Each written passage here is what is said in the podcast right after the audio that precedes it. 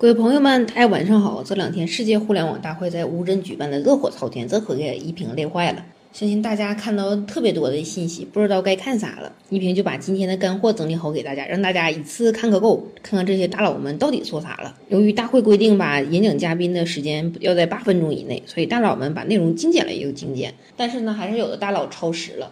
那个联想的杨元庆就直接批评雷军说：“你说的太多了，都超时了，我看不下去了。”果然，后面的大佬们就遵守时间了。好了，说完了花边，咱们唠点正经的啊。我们先看看世界互联网大会最帅男神李彦宏说了啥啊？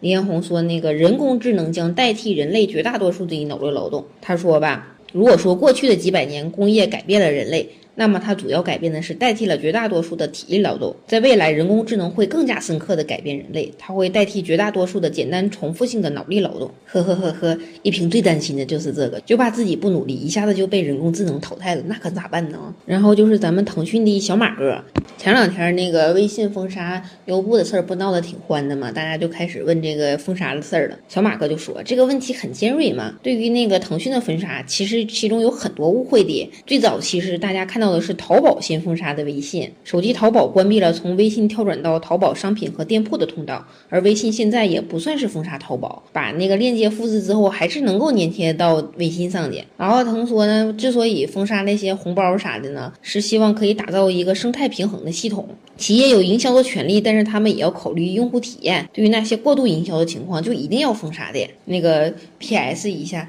昨天联想的袁延庆可是发微博说了，马马化腾是这些大佬中最能劝酒、最能喝的。嗯，一平只想问小马哥，你的腰还好吗？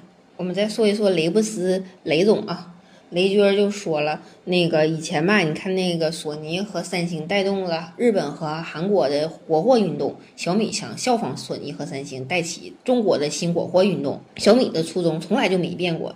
是土生土长的国货，要做新国货。这个新国货是个啥玩意儿呢？其实小米的思路就是去投资创业公司，让他们按小米的模式做新国货。小米提供资金、投理念、投想法，甚至帮助创业公司设计，让产品做到一定的品质。小米网再帮你推广、帮你销售、帮你提供服务机制。一鸣觉着，这说白了不就是看人家哪个公司做得好，你想搭把手吗？说起来做手机，在本届世界互联网大会，周鸿祎可是很拼的，他拉着不少嘉宾，用自己家的可识别年龄。的奇酷手机拍照片发微博，被称作是本届大会最卖力的推销员。那个周鸿祎说吧，这么卖力拍照刷脸，其实不算是营销，是跟大家自拍，就是一个乐呵，而且也是想测试测试这个手机拍照软件，看看到底行不行。对于大家普遍反映说这个识别出来这些大佬的年龄吧，比实际都年轻不少，这是咋回事呢？周鸿祎就说吧，是想通过大家的合影来试图找找怎么把这个软件调到一个既让大家比较真实又比较开心的状态。嗯，那是把大家都拍年轻了，谁不开心呢？像一平这么年轻貌美的，用奇酷手机一拍，妥妥就是萌萝莉呀。我们说完了做手机的，再说说卖手机的，那就是那个京东的刘强东。刘强东吧，作为农村走出来的孩子，特别关心农村的发展。他说吧，目前中国农村存在两个价格不公，第一个是越落后的地方电器卖的越贵，第二个是农民自己生产的东西吧，价格一直卖不起来，成本很高，售价很低。